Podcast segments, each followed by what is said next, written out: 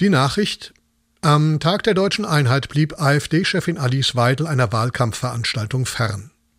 Sehr fern. Oder wie man auf Mallorca sagt, Inferno. Ein, nein, kein Spott. Solange man nicht weiß, was passiert ist. Zurückhaltung. Immer. Ich sowieso. Die Informationslage ist dünn. So war zu lesen die Überschrift Weidel bedroht. Äh, ja, wen? Nee, hätte man schon gerne gewusst, wen sie bedroht, die Frau Weidel. Ne, Weidel bedroht? Oh, einen Namen nur. Wen? Ja, viele Fragen schlössen sich dann an. Ist Ihre Partei wirr? Ist Ihr Team doof? Ist die ganze Crew Baller? Crew Baller. Falsch.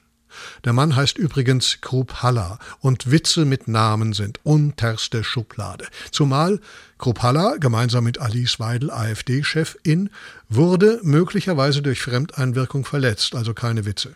Die Faktenlage, auch hier dünn.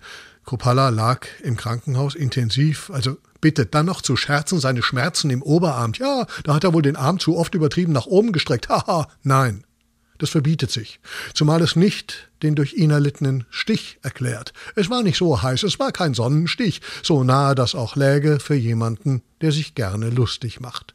Sachlichkeit fehlt oft. Beispiel.